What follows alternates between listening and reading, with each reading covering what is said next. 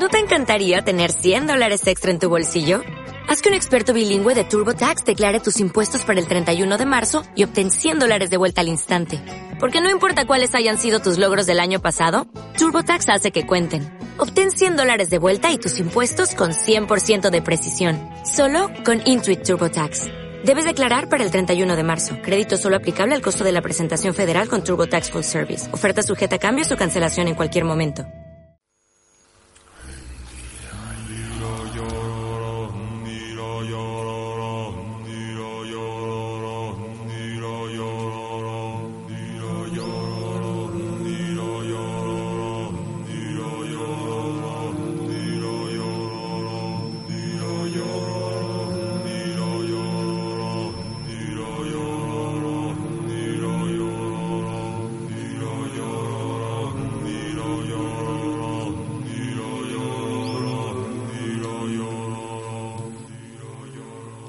Alaska hasta Etiopía, desde Europa Central hasta India, desde Polinesia hasta Norteamérica, desde Japón hasta Mesopotamia, desde los amuletos de jade chinos del Neolítico hasta las bestias de Daenerys Targaryen, la madre de dragones de la saga literaria Canción de Hielo y Fuego y de la serie de televisión Juego de Tronos. El dragón es universal. Es el más gigantesco y también el más temible de los monstruos míticos. Al mismo tiempo, es también el más complejo. La razón es sencilla. El dragón es, por decirlo así, una criatura sintética. Afirma el paleontólogo Willy Ley en El pez emplumado, El dodo y el unicornio, publicado en 1941. Esta noche hablaremos de la bestia con mayor número de referencias escritas, protagonistas de innumerables leyendas, símbolo del terror en Occidente y de sabiduría en Oriente. Esta noche, dragones, el origen y el mito. Comenzamos.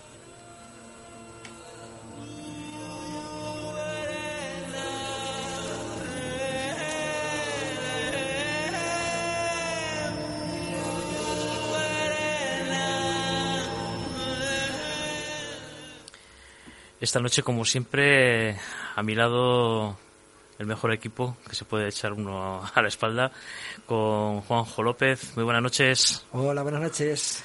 David Pérez, muy buenas noches. Hola, buenas noches, Juanje. Patricia Caviedes, buenas noches. Hola, buenas noches. Y a los mandos, como siempre, aquí Alejandra, muy buenas noches. Buenas noches. Pues nada, eh, ¿qué os parece el tema de hoy? Dragones. Dragones. Hombre, a mí ya sabéis que me gusta mucho todo el tema de los mitos y de las criaturas míticas y tal, o sea que estoy encantado, sí. Además que bueno, qué mejor semana, ¿no? Que esta para que acaba de estrenarse la última temporada de Juego de Tronos, en la que los protagonistas son precisamente eso, los dragones. Si es que lo tenemos todo pensado. Sí, sí. Parece que es Está- casualidad, es pero todo no. ca- parece casualidad, pero no. Más que los dragones siempre, ¿verdad? Es que han aparecido desde, desde los cuentos infantiles hasta todo tipo de leyendas. Y como vamos a ver esta noche, yo admito, me he sorprendido en que en algunos sitios es mucho más que una leyenda. O sea, hablamos de, de seres muy, muy importantes, muy respetables y respetados. Ajá. Desde luego, apasionante el tema de los dragones. Que están en casi todas las culturas, que también es muy curioso porque quizás es la criatura mitológica más universal, con las variaciones de rigor, ¿no? Eh, son muy, muy diferentes según las latitudes, pero es curioso eso, ¿no? Que, Sí, es que culturas criatura- tan lejanas compartan compartan la, la creencia en su momento en, en una figura como, como esta. Hombre, hay que tener en cuenta que, que es un- una criatura que, como, como hemos dicho en la presentación, es prácticamente universal. Está en todos los lados, diferentes culturas, eh, diferentes pueblos separados por, por miles de kilómetros y que al fin y al cabo te describen eso, una, una criatura completamente sintética, es decir, que posee características de otras muchas. Es un poco el, el puzzle ¿no? de, de- de esas leyendas que se han ido fundiendo en una. Sí, desde luego que además an- antes habéis nombrado bien esta serie, bueno, quizá la más, vosotros que sois más cinéfilos y más de serie, más, más frikis, ¿no? Más frikis, vamos a decirlo. eh, quizá Juego de Tronos es la serie que ha resucitado de nuevo a los dragones de una forma, Sí, de sí. una forma apasionante, porque además hay que, claro, hay que reconocer que los efectos de la serie son brutales, son brutales Sí, y nos hace ver auténticos dragones. Sí, sí. Bueno, como, como veremos, eh, los dragones están representados en miles de sitios, no solamente en las historias, sino también en los escudos heráldicos, en las incluso en, como veremos más adelante, en utensilios de cocina. Eh, diferentes culturas, incluso los, los plasman ahí, ¿no? Como, como algo que tiene que estar, que, que es todo un símbolo de, de un pueblo, en realidad. Yo conozco a unos que os van a sorprender. No tienen forma, la forma típica del dragón, tienen forma humanoide. Que luego os lo cuento, luego. Sí, sí. Es que también han dado para teoría de conspiración de, de todo tipo. ¿eh? Vamos a abrir esta noche un mundo súper interesante. ¿Por dónde empezamos? Pues, ¿cuál es el origen del mito del dragón? Por el principio, entonces. Por el principio. Entonces, Vamos a empezar por el principio.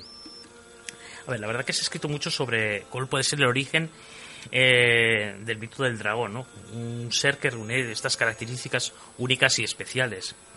Las primeras menciones escritas sobre dragones las podemos encontrar eh, escritas, es decir, escritas, no dibujadas ni nada, sino en un escrito, es en Grecia, eh, de la mano de un clásico como es Homero, donde describe que una serpiente gigante a la que pone el sobrenombre de dracón, eh, aunque es mucho antes, ya en la, la cultura Hongshan, en los años, entre los años 6000 y 4900 antes de nuestra era, ya lo representaban en forma de amuletos de jade. Eh, Mark Kaplan, eh, autor de La ciencia de los monstruos, los orígenes de las criaturas a las que nos encanta temer, y otros estudiosos creen que el mito del dragón y otros similares de la región mediterránea se basan en las grandes serpientes como las que Plinio el Viejo eh, describe en su historia natural. Son serpientes gigantes que viven en India y caen desde los árboles sobre sus víctimas, a las que mata enroscándose en ellas. Bueno, las boas constrictor. Claro, ellos no estaban acostumbrados a ver es- es- unas serpientes tan grandes y ellos pues le llamaban dracón. Y entonces pues digamos ya el, el- el nombre ya empieza ya a, a tener su, su cosa. O sea, ya empiezan ya a tener cierto origen en esa palabra del dracón. Eh, a ver, posiblemente, para- eh, como hemos dicho algunas veces, ¿no? esa memoria colectiva, esa memoria ancestral eh, que tenemos todos los humanos, pues posiblemente nuestros antepasados, eh, los hombres que usaban las cavernas como refugio, pues encontraban huesos de, osos de las cavernas que como nuestro amigo Germán eh, Zanza nos, nos contó en el programa que hablamos sobre cómo era el, hace 10.000 años esta zona, pues eh, tenían un tamaño descomunal. Eran animales muy grandes con unos cráneos muchísimo más grandes de las que de las criaturas que, que conviven hoy en día con nosotros. Pues bueno, pues imaginaros, ¿no? Encontraros eh, en una cueva simplemente alumbrado por un candil de, de tuétano y encontrarte con- de frente con el cráneo de un de un orso, Orsus spelaus, como se llaman los osos de las cavernas. Pues la verdad que el susto tenía que ser interesante. La verdad es que hay muchas cuevas en Europa donde se han, se encontrado restos de estos animales y, curiosamente varias de ellas tienen el nombre desde tiempos inmemorables de la cueva del dragón o la cueva de los dragones.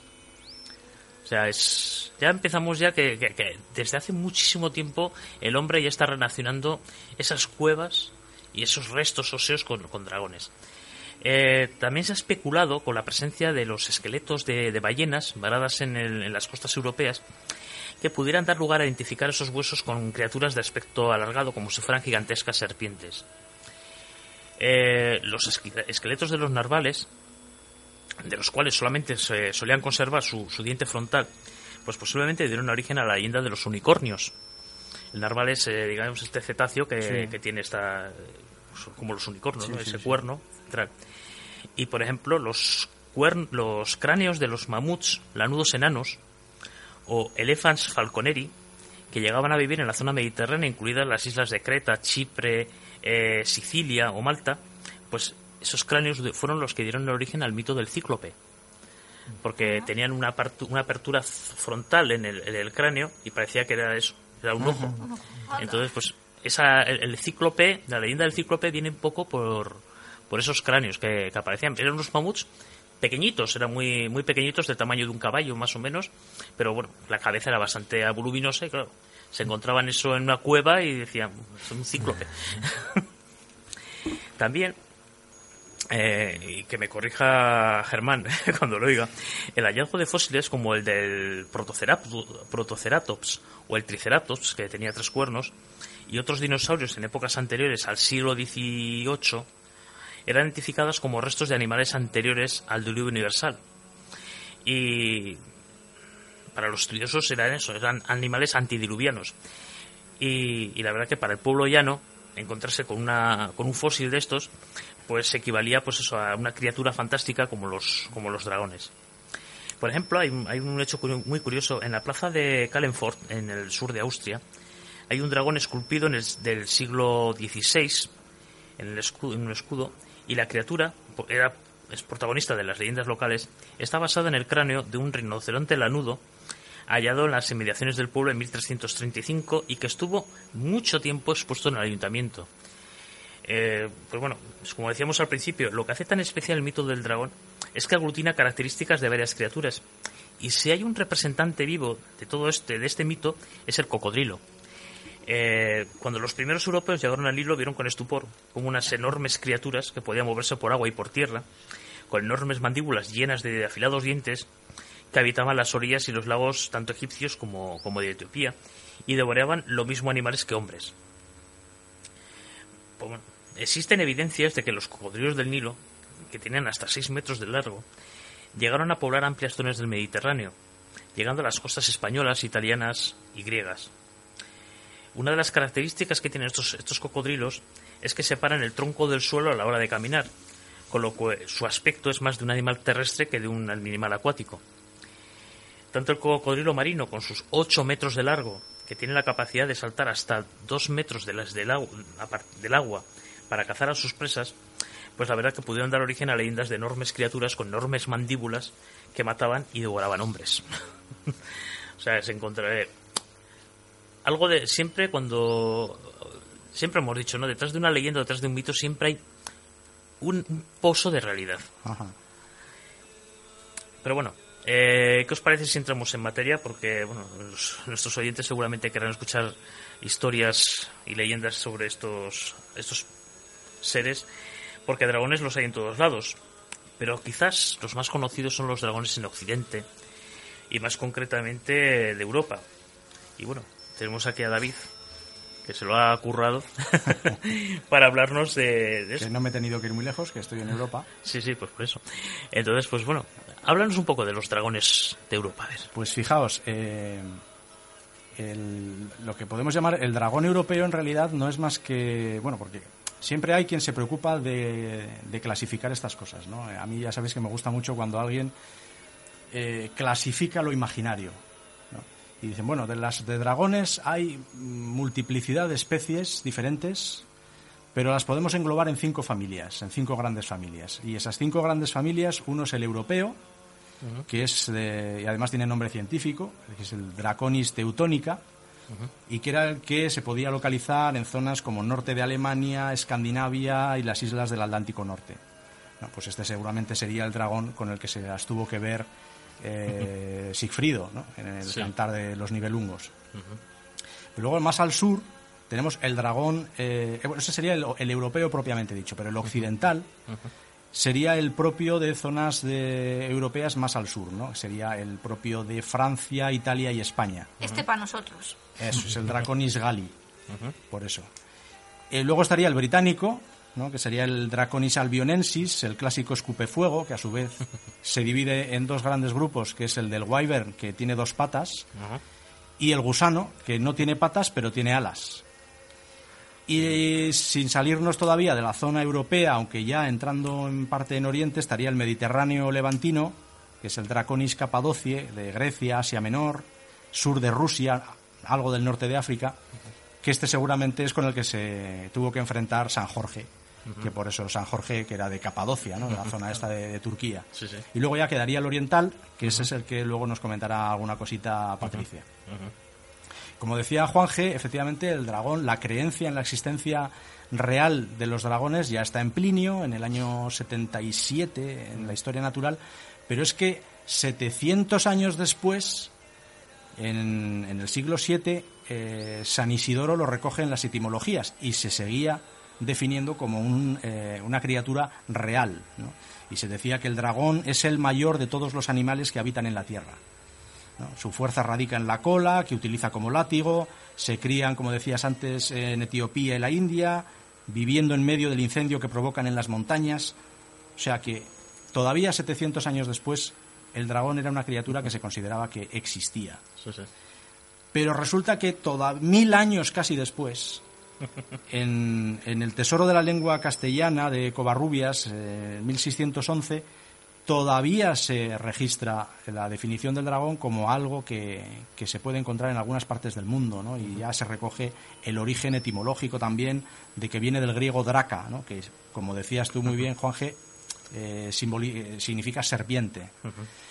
Y también que viene de la misma raíz que eh, la palabra que, signifi- que, que se utilizaba para, para referirse a la visión aguda, porque también se suponía que los dragones tenían una, eh, una visión muy aguda, ¿no? para desde el aire observar ¿no? el- Sí, sí. a las presas eh, en tierra. Y, y bueno, el dragón, efectivamente, como, como también decías tú, que es una criatura sintética, ¿no? que se piensa que reúne en su, en, su, en su biología los cuatro elementos. ¿no? Es decir, es un reptil, por lo tanto está ligado a la tierra, puede volar, por lo tanto se relaciona también con el elemento aire, escupe fuego, por lo tanto eh, también tiene ese elemento, y suele aparecer y suele vivir, también cosa curiosa, cerca de eh, manantiales, pantanos, lagos, siempre está cerca de una fuente de agua. ¿no? Y además tiene la, la virtud de que del dragón, como del cerdo, se aprovecha todo, ¿no? Se aprovecha todo porque se decía que, que en la cabeza, en el interior del- de, la cabeza, tenían una joya que se llamaba Dracontias y que había que extraer muy rápidamente tras la muerte del dragón, es decir, cortarle la cabeza rápidamente y extraer la joya porque si no se descomponía y ya no había manera de, de aprovecharla. Y que quienes eh, comían la lengua, o según otras versiones, el corazón del dragón, eh, conseguían el don de eh, eh, entender la lengua de las aves. Y luego también muy conocida es el uso de la sangre, del bañarse en la sangre del dragón para obtener la invulnerabilidad o, cuando menos, pues como un potente desinfectante de las heridas de, de arma blanca. Y efectivamente en todas partes está, y en España, sobre todo en la zona de Cataluña. Lo que pasa es que en España muchas veces le hemos dado otros nombres y a lo mejor no lo acabamos de identificar. Pero no otra cosa que dragones son el cuélebre asturiano y cántabro, el drago de, de Extremadura, que devastó buena parte de Badajoz y luego se marchó hacia zonas de Andalucía y acabó atravesando el, el estrecho para marcharse al norte de África y ahí ya no se supo, ya no se volvió a saber de él. O la cuca fera mallorquina, la draga de Bañolas, de la que nos hablaba Juan G., ¿te acuerdas? En un programa muy reciente, Sí, eh, que es por, por el parecido que tenía la leyenda con la historia del monstruo del lagonés. sí. Y bueno, la coca de redondela. ¿no? La, la coca de redondela es un dragón. Es un dragón que surge del mar y que además tiene un, un apetito muy selectivo porque solamente se come a doncellas de buen ver. ¿no? Se come a las doncellas más guapas del lugar. y, y- y que ahora pasean en procesión en la, en la fiesta del Corpus. Sí, sí. ¿no? Eh, Se, se- se pasea la imagen de, de la coca. Leyenda que, por cierto, no debe tener, que es curioso, ¿no? porque no- como no saben el origen de, de por qué esa procesión tan peculiar de Redondela, eh, se le ha buscado una explicación legendaria, pero mm, esa es una explicación que no tiene más de. tendrá unos cincuenta y pico años, no tiene más. ¿no? Eso no- pues nos lo cuenta un historiador, eh, José Martínez Crespo, y lo recoge también una periodista, eh, Mónica Rizabalaga. Y bueno, serpes, sierpes, tarascas, cantidad de criaturas que todas remiten un poco a, a la idea de- del dragón, Sí, en el País Vasco, por ejemplo, son los Erensugué. por ejemplo.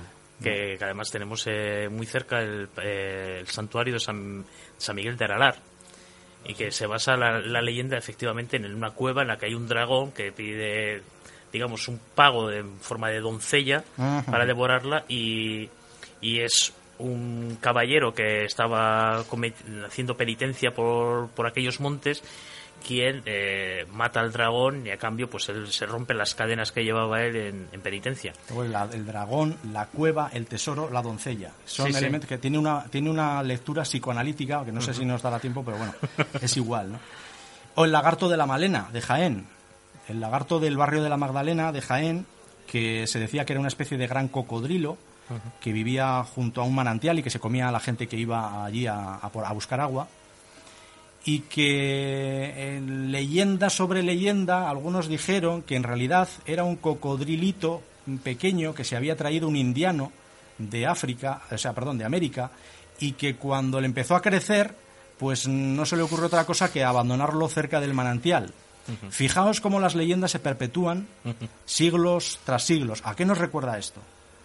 A los famosos cocodrilos que la gente supuestamente cuidaba en las casas y cuando empezaban a crecer los tiraron por el váter y acabaron en las alcantarillas. La famosa leyenda urbana de los eh, cocodrilos de, las alcantarillas de Nueva York es la misma versión, es decir, es la misma historia que la del famoso, eh, según una versión, eh, claro, que la del famoso lagarto de la Malena, que decían que había abandonado el indiano allí. O sea, que todas las, leyendas ni se crean, parece que ni se crean ni se destruyen, solamente se, transforman. O cambian de lugar. Claro. Y sabéis que en muchas iglesias de España eh, por citar algunas que no que, están especialmente cerca. En Medina de Río Seco en la, en la, en la iglesia hay una piel de lo que se supone es un dragón ¿no? rellena de paja que que bueno pues es un dragón no es un dragón qué es no se supone se supone que en realidad eran eh, caimanes efectivamente que los conquistadores eh, españoles se traían o enviaban, una vez muertos, les quitaban la piel y la enviaban como recuerdo a España. Y se colgaba en algunos muros, en algunas columnas de, las iglesias, pues un poco como me imagino también con ese simbolismo de la victoria contra el maligno, ¿no? como una muestra del poder de, la cristiandad contra, contra, el, contra el diablo, ¿no? o, en la, o en Santiago de la Puebla, en Salamanca, ¿no? el cocodrilo que se comía una niña y los aldeanos eh, fueron, mataron al cocodrilo, le abrieron en canal y sacaron a la niña sana y salva, un poco como en los cuentos. Tiene una gran simbología el tema del dragón en, en, la Edad Media. O sea, la simbología que tiene detrás es muy potente. Porque total, total. Es Además es que, claro, simboliza, va evolucionando, ¿no? Porque la, lucha del caballero contra el dragón pasa de, simbolizar la, lucha de lo apolíneo contra lo dionisíaco, mm. que es la lucha del orden contra el caos, del instinto contra, eh, o sea, de la razón contra el instinto, de lo racional contra el inconsciente, y de ahí se va evolucionando y por influencia del cristianismo ya es de lo celestial contra lo terrenal, mm. de la virtud contra el pecado y finalmente pues del bien contra el mal. Ese es el simbolismo que luego que luego queda, en el cristianismo y perdura en el cristianismo. Sí, sí, sí. Pero bueno, además es que está en toda la tradición europea, en todos los relatos eh, fundacionales europeos prácticamente está el dragón está en el que se considera el primer poema largo escrito en lengua moderna, que es el Beowulf del siglo X. Beowulf, de joven, se enfrenta contra Grendel y la madre de Grendel, que no son dragones, pero ya de mayor eh, se enfrenta contra un dragón y, lo derrota, pero a costa de su vida. Eh, ahí es cuando muere el héroe.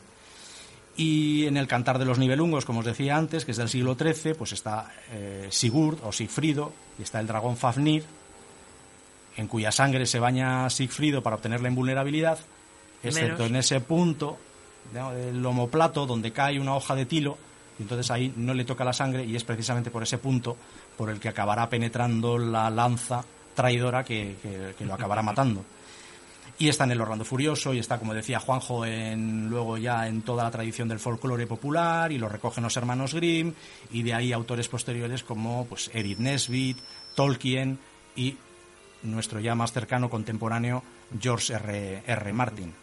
Sí, porque eh, prácticamente eh, Tolkien con Smaug, el gran dragón Smaug del Hobbit, sí. del Hobbit, pues prácticamente, bueno, es el, el precursor en la época moderna, ¿no? De, de, hablar del, de ese dragón, el guardián del tesoro, y, y además muy inteligente, eh, o sea, le da una serie de características que difieren mucho del, del dragón medieval o, o anterior. Ajá.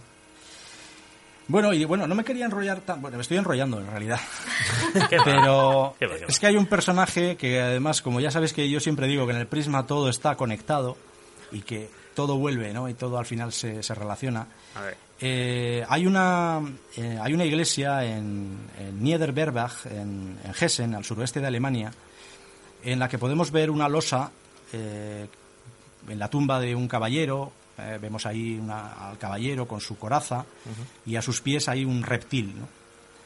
Y este personaje, ya hemos hablado de él, bueno, no hemos hablado de él exactamente, pero sí de su familia, porque este hombre era ni más ni menos que George von Frankenstein del que ya hablamos eh, de su familia, ya, habla- ya, ya dijimos que era una familia que había existido en la realidad, ¿no? en el programa que dedicamos a, a Frankenstein.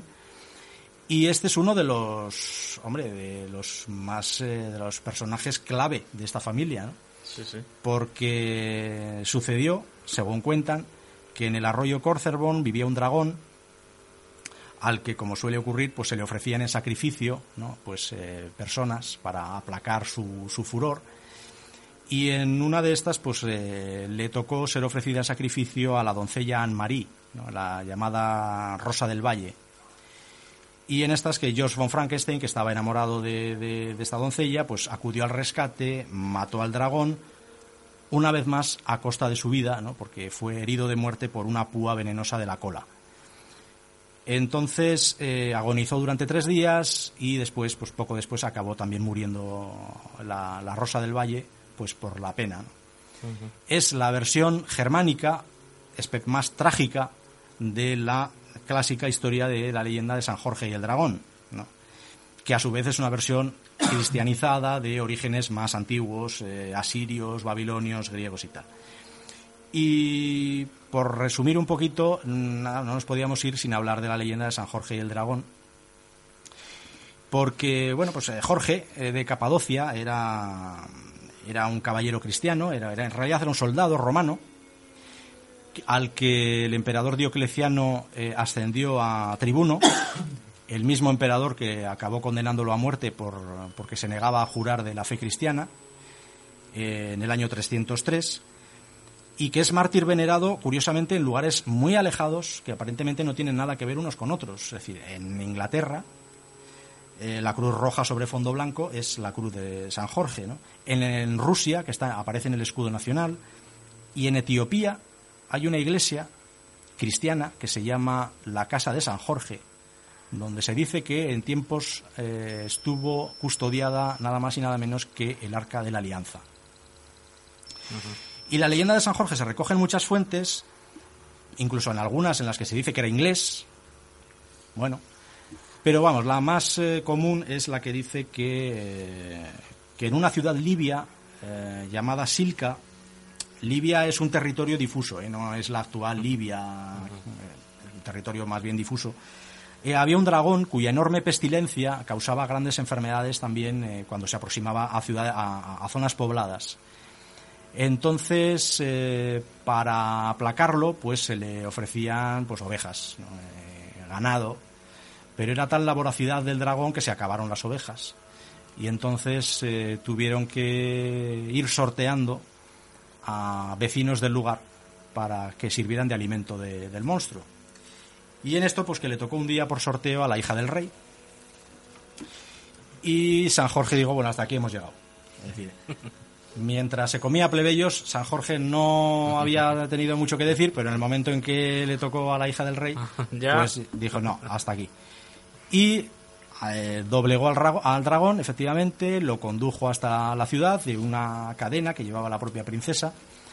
Y allí a la población les dijo que, que sí, que mataba al dragón, pero que a cambio de que se convirtieran todos a la fe cristiana.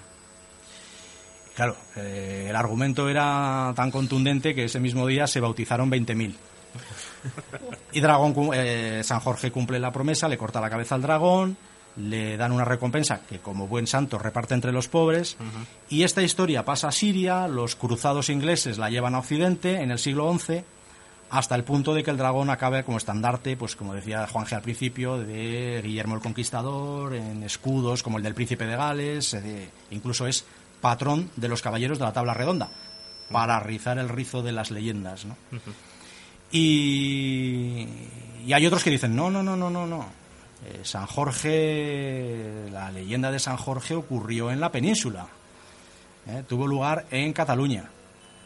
Y eh, además dicen dónde, ¿no? Y dicen, esto fue en, la, en Montblanc. Hay una puerta en la muralla que se llama precisamente la Puerta de San Jorge, donde dicen que sucedió la leyenda. Otros dicen, no, no, no, no, sí, Cataluña, pero en el Bajo Ampurdán. Por eso hay un pueblo que se llama San Jordi des Valls, en, en Gerona. Y otros dicen, no, no, pero ahí tampoco. ¿no? Hay una hay en Lérida una montaña que se llama Tallat, eh, en Roca Yaura, y ahí es donde tuvo lugar el enfrentamiento de San Jorge con el dragón, que evidentemente pues San Jorge es eh, San Jordi, es un personaje fundamental ¿no? de- de- de- del folclore y de la tradición catalana. Pero Y ya no me enrollo más. Perdona David, pero fíjate, eh, San Jorge, que por ejemplo también en Alcañiz, y es provincia, es, es, es- es Aragón, es provincia de Zaragoza, se hace una representación preciosa, además muy bonita, muy visual, hace una especie de teatro callejero eh, en el cual hay un acto que se llama en concreto El vencimiento del dragón por parte de San Jorge y es espectacular y se, se llena de gente del pueblo de Alcañiz esos días para ver la victoria de San Jorge sobre el dragón, porque hay quienes también vienen, eh, quieren hilar el nombre de Aragón y Dragón. Ah, bueno. Si nos damos cuenta, solamente cambia la A por la D. Y hay quienes quieren ver en ello también las múltiples leyendas, porque es verdad Andamos que en ahí en la zona también, ¿eh? Sí, sí, sí, no, no nos estamos yendo mucho. Pero es que mm, es cierto que en Aragón todavía hay legajos antiquísimos que hablan, que juran que hubo incluso algún monarca, como el, como el rey Pedro III, que vio, que él juró, murió jurando que había visto un dragón en el monte Canigó, un monte que está en los Pirineos aragoneses, y que él se llegó a enfrentar y a ver un dragón. Y hay algunos, ya digo, que llegan más lejos y dicen que el nombre de Aragón viene de dragón. Eso no ha quedado tan claro. Pero San Jorge, como dices, se extiende desde Cataluña, que, que es su, su, su- Sí. parece donde, donde nace, donde la leyenda, hasta, hasta Aragón se mete también un poquito, sí, sí. Bueno, y no sabéis que yo en realidad me iba a haber llamado Jorge. Por Dios, no te veo pegando a un Sí, dragón. porque estaba previsto que yo naciera el 23 de abril. Lo que pasa es que eh, me fui retrasando, me fui retrasando y al final, pues bueno. Se nos quedó en David. Madre mía, madre mía. Dragones y dragones. Nos hemos ido ahora No, mismo. además, a- hay hay otro personaje del que hemos hablado aquí que está muy relacionado con el dragón. El hijo del dragón. Drácula. Ah, bueno, también, claro. y en su día hablamos de él. Oye, ¿y, y el cuélebre? Y el cuélebre. El los cuélebre cuélebres. asturiano, los cuélebres también. cuélebre porque es que, es que en todo- efectivamente, en toda la cornisa cantábrica Sí, asturiana. todos los picos, eh, este- picos de Europa es, es un símbolo, o sea, es un, un ser mitológico como cualquier otro. Sí, sí, sí, sí. Es que es alucinante, es alucinante porque eh, realmente cuando prestas atención a, a lo que es eh, los dragones nos damos cuenta que queda mucho más, más lejos de los cuentos. es que dentro de la historia, lo que dices tú, eh, estabas comentando antes, Juanje, en la Edad Media eh, ha sido ha sido vital, ha sido importantísimo. La de la de estandartes, la de escudos que han llevado el emblema, los dragones, la de la tarasca. la La tarasca, tarasca, que, dio, que hasta dio nombre a un pueblo, Tarascón, que se llama Tarascón por la tarasca, ¿no? que, con la que se enfrentó Santa Marta, porque no hay muchos santos que se han enfrentado a dragones. ¿Pero santas? también Pero santas, y- santos y santas. Madre mía. Pero, pero, pero, pero, si pensamos en dragones, seguro que también estamos pensando en los orientales. Es también la Bueno, típica Quizás imagen es lo dragón, más el icónico, quizás. Draconis sinoensis. ¿no? Habla- Hablar, Háblanos de los dragones hablar orientales, de a ver. Oriente es sin duda hablar de dragones, pero con conceptos completamente diferentes a los de los que nos ha estado hablando David. Y vamos a empezar por su aspecto físico. El dragón de Oriente posee características de hasta nueve animales. Tiene ojos de langosta, cuernos de ciervo, morro de camello, nariz de perro, bigotes de bagre, melena de león, cola de serpiente, escamas de pez y garras de águila. Ostras, parece Carmen de Mairena. No, no, pa- pa- parece la pesadilla, una pesadilla de, de la isla del doctor Muró. Sí, sí, sí, sí, vaya, vaya. Pero bueno, ¿y por qué tiene tantas características de, de diferentes animales? Porque nos has contado nueve, madre mía. Veréis, algunos investigadores dicen que el primer emperador de China usaba una serpiente en su escudo de armas. Y cada vez que conquistaba una nueva tribu, decían que incorporaba el emblema de su enemigo derrotado en el suyo propio. Por eso os dicen que esto es dar explicación a que el dragón tenga tantas características de, de otros animales. Pero otros dicen que es una fusión de tótems, otros investigadores dicen que eso, que son varios tótems de varias tribus como, pues eso, un popurrí. Tenemos que recordar que en la escritura china no representa sonidos, sino que son ideogramas. Por lo tanto, cada tribu pues tenía un tótem con forma de ideograma. Desde sus orígenes como tótem o representación estilizada de criaturas naturales, el dragón chino evolucionó hasta convertirse en un animal mítico. Para la dinastía Han, la apariencia del dragón se describe como un ser con el tronco de una serpiente, con escamas como de una carpa, con la cola de una ballena, cuernos de ciervo, la cara de un camello, las garras de un águila, las orejas de un toro, los pies de un tigre y los ojos de una langosta. Además tienen una perla llameante bajo su mentón. Esto me recuerda a una sección que había en Barrio Sésamo, ¿no? Que decían, y si una rana tuviera pies de elefante y digo, trompa Pues de era un elefante. dragón, entonces. Estamos hablando de dragones chinos. Sí, hombre, lo de la perla llameante es que a mí ya se me vienen las imágenes de dibujitos animados, de la barbita Sí, esta. sí, sí.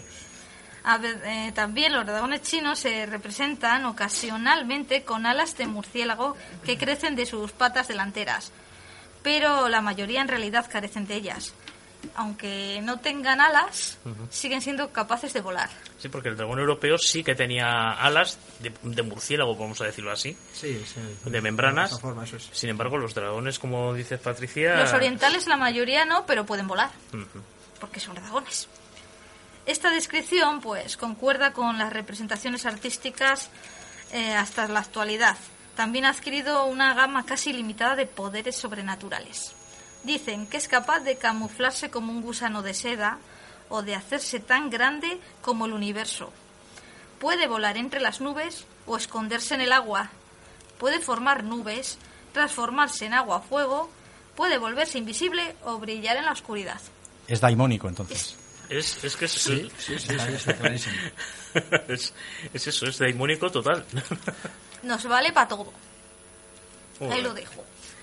Pero bueno, eh, parece que al contrario que en Occidente, cuando el dragón se... hace- Es decir, el dragón de, de, de aquí, de, de Occidente, se asocia con el, con el fuego, ¿no? Pero el dragón oriental como que está más relacionado con el agua, ¿no?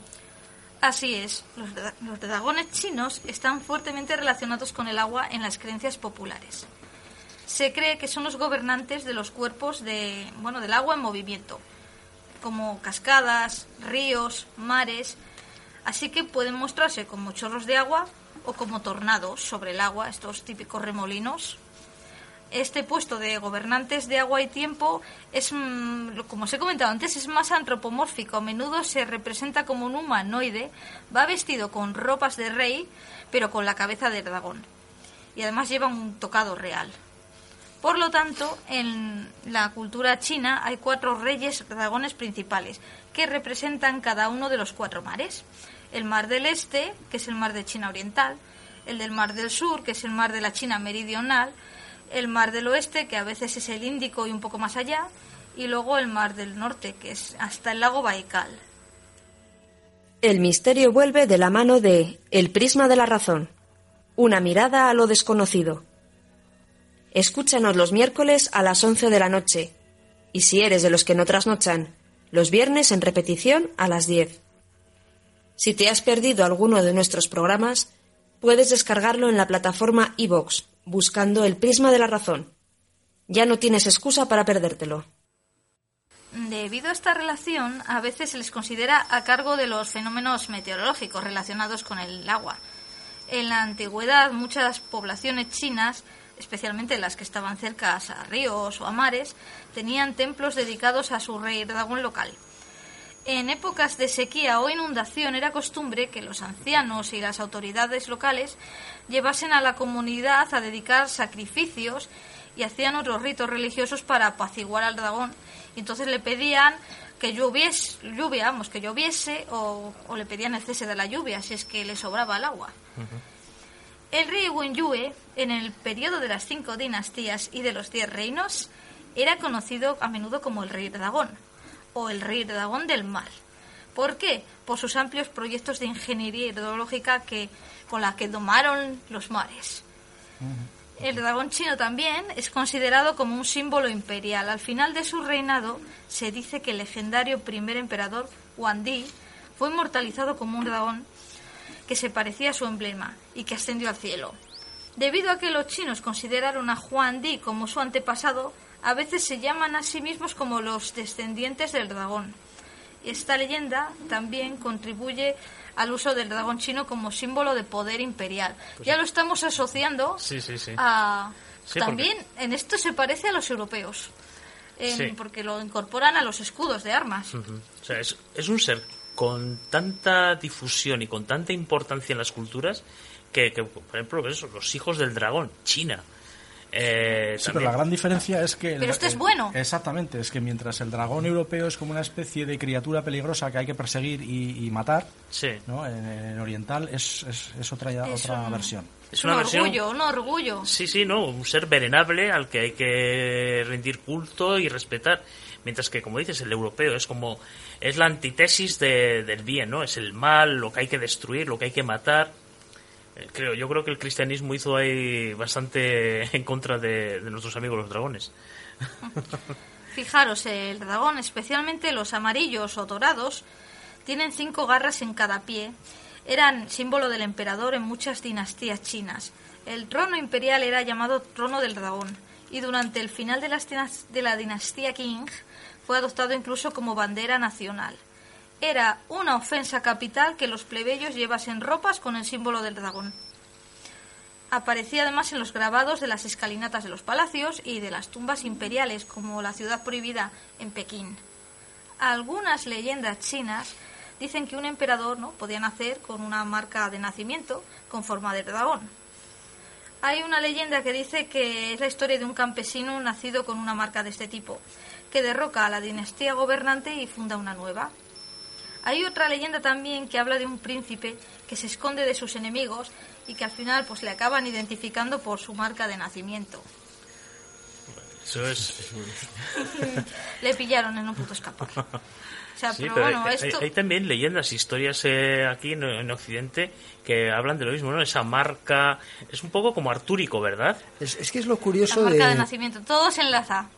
Sí, pero lo curioso como mm, que nos encontramos en otros muchos pasajes del misterio, digamos, como eh, historias muy similares eh, se encuentran o se, se viven en paralelo en puntos geográficamente muy diferentes y, eh, en esos momentos. Y desconocidos con entre supuesta- sí. supuestamente desconocidos.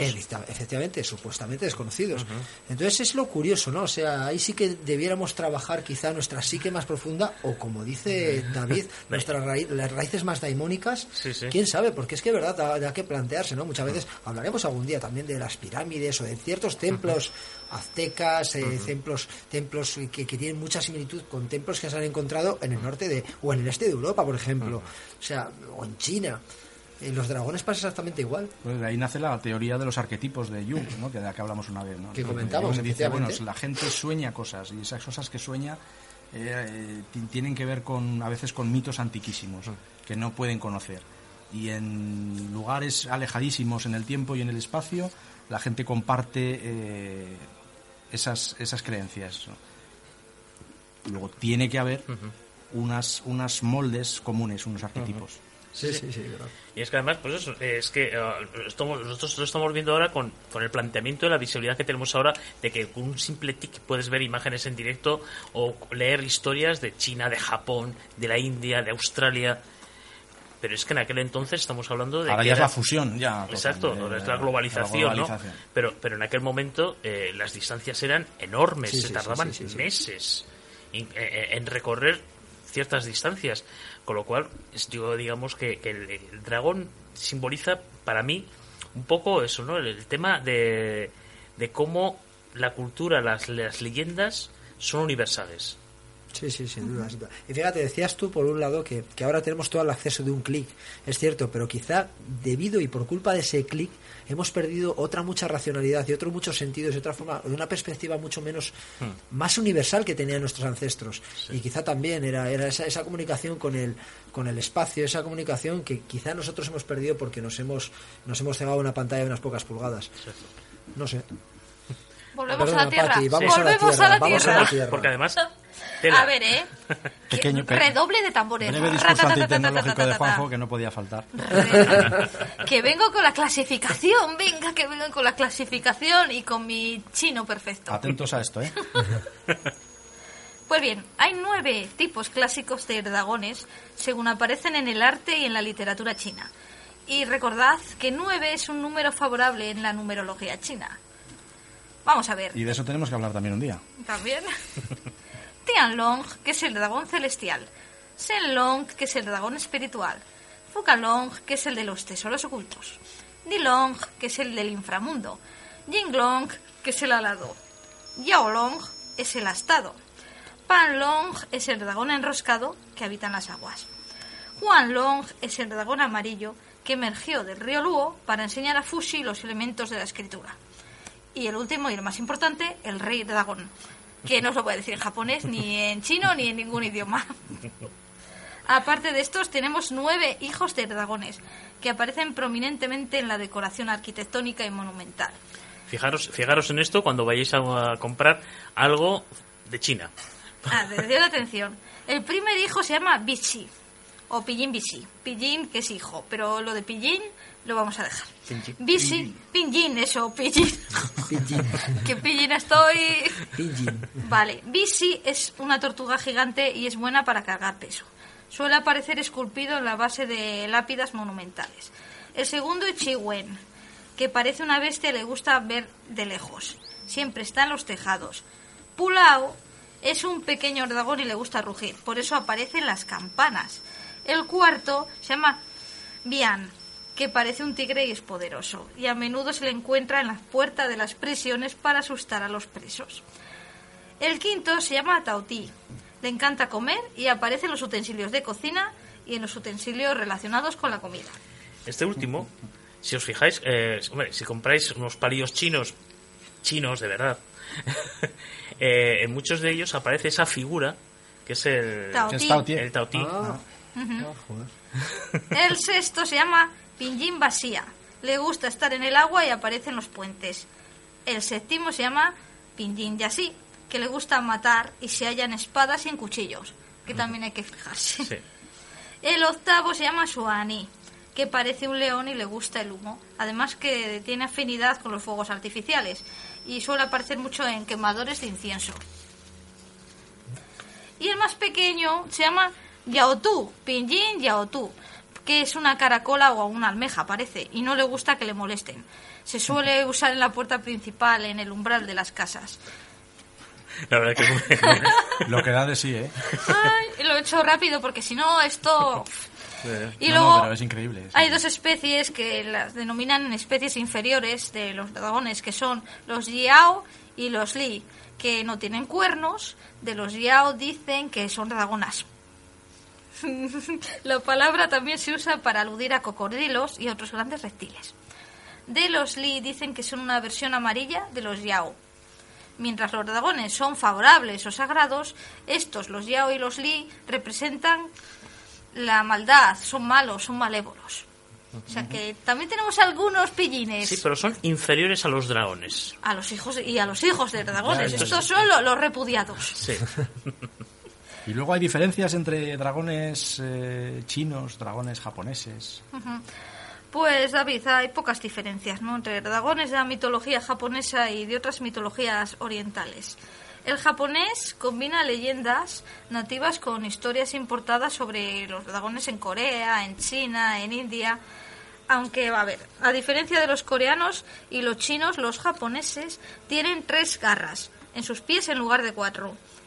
Además, no suelen volar tan a menudo como los de las otras mitologías y son representados como criaturas muchas veces benevolentes. Incluso en ocasiones llegan a con- Sí, conceder deseos. Joder, que no me sale la palabra, eso, conceden deseos. Que se me ha quedado la lengua trabada, ¿eh? es que estaba pensando en... No os lo voy a decir, mejor me callo. Por lo general, los dragones japoneses, al igual que los chinos, no tienen alas. Bueno, Ah. el, el típico dragón japonés de que concede deseos es, eh, para los que veían la serie de Bola de Dragón, Ah, sí, sí. pues el dragón que salía de juntar las bolas, pues te concedía un deseo y luego ya tres deseos. Pero bueno, Y es que estaba pensando en la peli esta de Aladdin, la que... No sé si la van a estrenar, si ya la han estrenado, en la que el genio de la lámpara es... Will Smith. Ese. Sí, vale. Por eso, de repente se me ha venido la imagen de Will Smith y ya me he quedado así pasmada, en nublación. Bueno, algunas personas dicen que las historias sobre dragones pueden proceder de avistamientos de enormes peces que crecieron de forma desproporcionada. Por ejemplo, hace un tiempo fue noticia la aparición de peces remo en las costas de una isla japonesa. Este animal presenta características muy singulares, como su tamaño. Puede alcanzar los 17 metros de largo. Tienen una cresta roja a lo largo del cuerpo. En las creencias populares japonesas se les considera como mensajeros del Palacio del Mar, del mar y presagian la llegada de terribles tsunamis. Hombre, la verdad es que tiene un parecido. La imagen, Sí, sí, si sí, buscáis sí, en sí, Google sí, la sí, sí, sí, imagen, la verdad es que si luego pones una imagen de un dragón japonés y una fotografía y- de... del perremo Sí, sí, y sí, sí, dices, sí, sí. "Mm, Que es el pez también con el que se le ha relacionado muchas veces la, le- la leyenda, o dicen otros no tan leyenda, de la serpiente marina. Exacto. También con el pez remo. es que es un pedazo de bicho que es que 17 metros, me ha dejado. Y, las- y el aspecto, es verdad. no, no, es que muy- tiene la parte del lomo, es la cresta está Sí, sí, roja sí, y sí. las antenitas en la cabeza Pero tan un rojo grandes. brillantísimo. Es, es, una verdad. cosa. Pero bueno, nos quedan unos dragones que son los sudamericanos, ¿verdad, Juanjo? Sí, pero fíjate, eh, antes estoy poniendo la comida porque es que estoy alucinando con todos vosotros. Estoy aprendiendo mogollón de dragones. Y, y a mí lo que me, siempre me llama la atención también que es que en el horóscopo chino también tenemos el año de dragón. Exacto. Claro. Dentro de- de- del horóscopo que, que cada, cada 12 años eh, vu- vuelve a ser durante a lo largo de un año, un periodo de un año, un, un, un animal en este caso, ¿no? Y el dragón es curioso porque dice que los que han nacido en el año del, del dragón son gente llena de energía, eh, au- auténticamente gente inagotable que son difíciles de seguir su ritmo. No sé si alguno de vosotros habrá nacido. No, yo, yo, en el del caballo. No, yo no, yo pues nací. Pues encajabas en la descripción, ¿eh? pues eh, no sé si alguno de vosotros en el 76. No, no. Ya nos vamos a ir al 64. Yo creo que soy el del caballo, creo. Tuve un libro hace tiempo de eso. Bueno, pues cuando hablemos de caballos, hablamos de todos los copochinos también. Vale, yo no pues sé cuál soy. No vamos a hablar del mío, que era la rata. pues yo no sé. ¿Tú de qué año eres? Entonces? Del 73. Ya que estamos en ese plan, yo soy cerdo. Oh. yo no lo sé, yo soy 74. Os habéis dado el punto, el nivel de friquismo que todos menos Juanjo sabemos nuestro horóscopo chino, nuestro año. Juanjo lo sabe, pero no lo quiere decir. No, no, nunca he sido. Fijaos, os confieso que yo no sé. Porque eh, quería ser dragón, pero como no le ha salido. Pues venga, coge el móvil y búscatelo. Luego, antes de acabar, lo miraremos y te aseguro que os diré cuál soy, sin ningún tipo de rubor ni vergüenza. Estaba hablando Juanje, vamos a saltar de, a, otro continente. Pero vamos a ver. Juanjo, porque ahora te ha tocado bailar con la más fea. ¿Por qué? Mm, Hemos dicho que no hay dragones en América. A ver, Sí cuéntanos, cuéntanos. Sí que los hay. De hecho, eh, fijaos, mm, los europeos ya empezamos a hablar de ellos, de los dragones americanos, en el momento que descubrimos el continente americano como tal. Es decir, ya en el siglo XV, siglo XVI, ya se empezó a hablar de dragones. ¿Y por qué? Bueno, eh, es lógico, imaginaos, y lo podemos llevar a la hora, ¿no? Cuando ahora eh, supuestamente aparece un planeta nuevo, la fantasía se nos va más lejos, empezamos a imaginarnos seres de todo tipo, pues pasó exactamente igual, solo que era una realidad. Habían encontrado un nuevo continente totalmente exótico, eh, con personas muy diferentes a nosotros y con costumbres totalmente tremendas, eh, opuestas, y también, también se hablaba de seres mitológicos asombrosos. Y eso, toda esa, esa leyenda además nace, nace de mano de un español y fue un, cartógrafo muy importante que en el año 1562 eh, trabajó, hizo un trabajo bajo pedido de, junto a un holandés también, Hieronymus Koch, hicieron un trabajo, el español se llamaba Diego Gutiérrez, era un cartógrafo de los más importantes del siglo XVI, y le encomendaron esa, esa labor, hacer un, un mapa, una cartografía de América, de la América descubierta, a ver lo que había, eh, a ver lo que se encontraba allí. Eh, hay que tener en cuenta que, mm, que los mapas cartográficos en el siglo XV-XVI eran mucho más que un simple dibujo. Mm, Gran parte de la sociedad no sabía leer, no entendía la escritura, entonces, sin embargo, sí que entendía la pintura, los dibujos. Eh, y esto ahí es donde, donde y don Diego hicieron una labor eh, muy interesante, pero también muy llevada a la fantasía.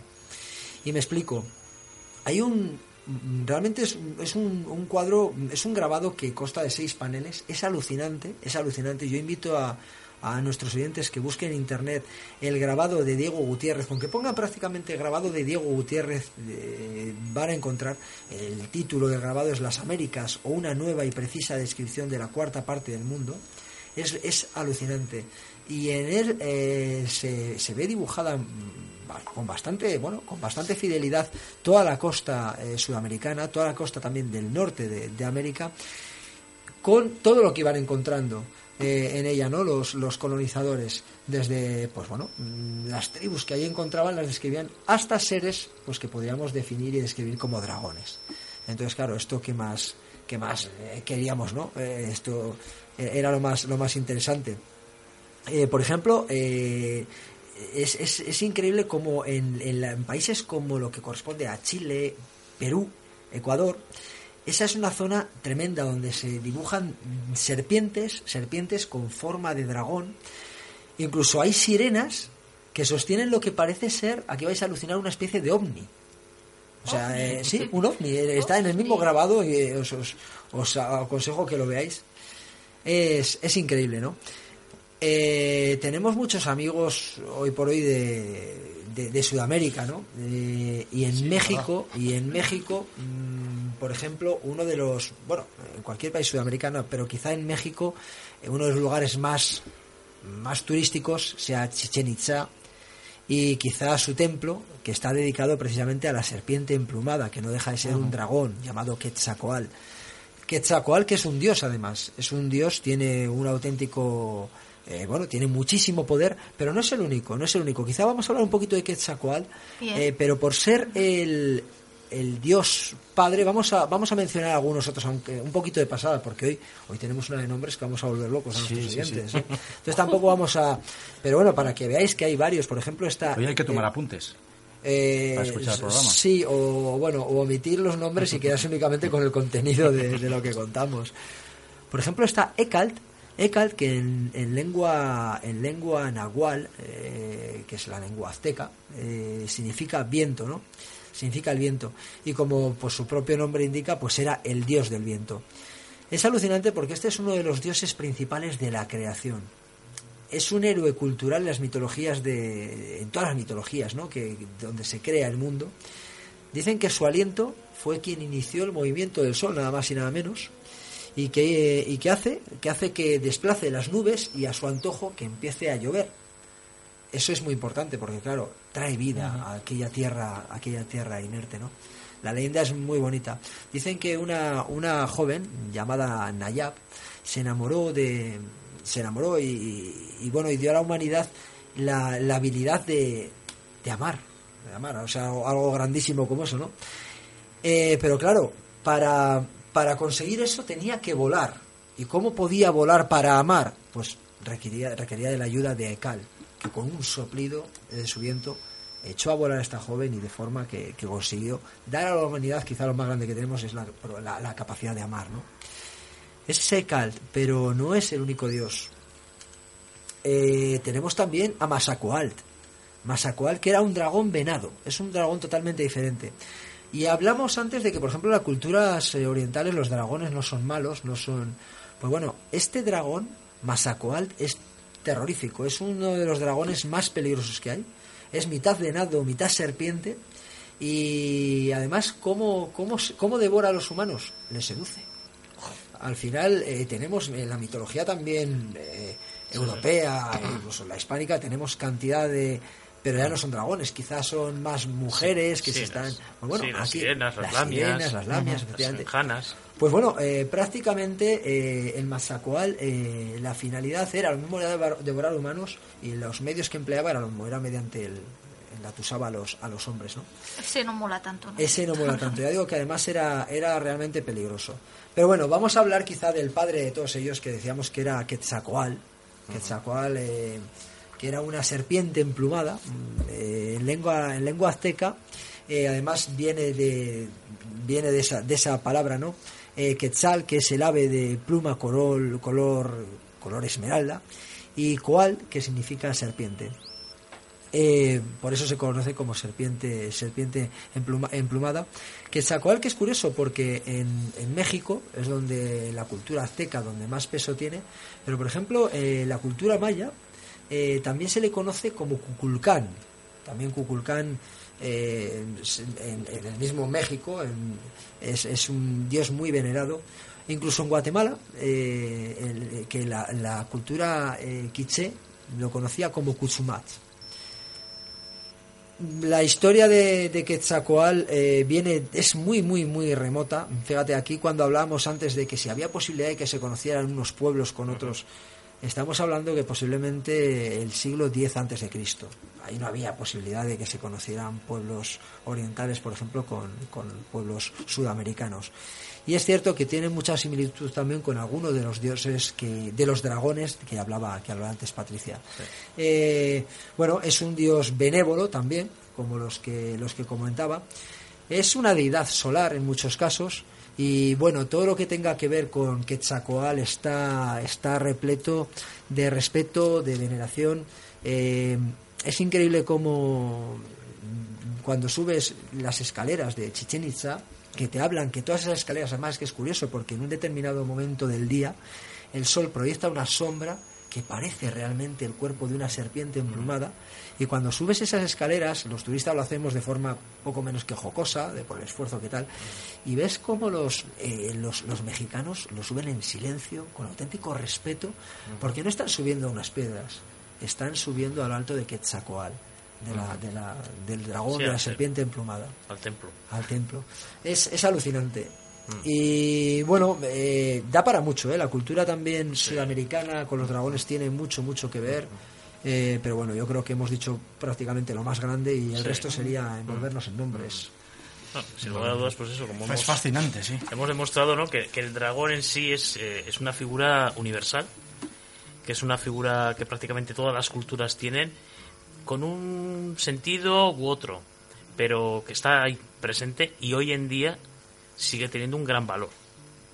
Sí, sí. Pues nada, se nos acaba el tiempo, ya nos están diciendo justitos a los 60 Dentro meses. despedida. Hemos sido súper disciplinados hoy. Sí, sí, hemos sido muy buenos chicos. Eh, nada, pues nos despedimos. No se puede, no se puede ya dar más por menos. o sea, lo hemos condensado, lo hemos concentrado. Sí, la verdad es que, es que da para muchísimo. Fijaos, hemos hablado de todos los continentes menos el africano. Es curioso Sí. eh, porque también es un continente lleno de mitología. Sí. Diferente tal vez, pero bueno. Tenemos amigos además, ¿verdad? Eh, chicos por ahí por, Sí. por Burkina, por tal. Sería interesante algún día preguntar, preguntar, porque yo no he tenido el reflejo de pensar en África y los dragones. no, salvo en el norte, que sí que sí que está la tradición, pero Pero no. pero ya mm, Centro África, Sur África no. Otra serie de seres sí, pero dragones. No, no hay. Hace demasiado calor para ellos. No hay. No. Bueno, chicos, casi lo he dicho. Que se nos ha acabado la hora. Eh, nada, pues hasta la semana que viene y nos volvemos a ver. Buena semana. Pues buenas noches. Hasta la semana que viene. Adiós. Estimados oyentes, nos vemos en la obligación de anunciarles que debemos suspender la emisión de este espacio. El conductor habitual del mismo iniciará en breves instantes a lo profundo de su interior.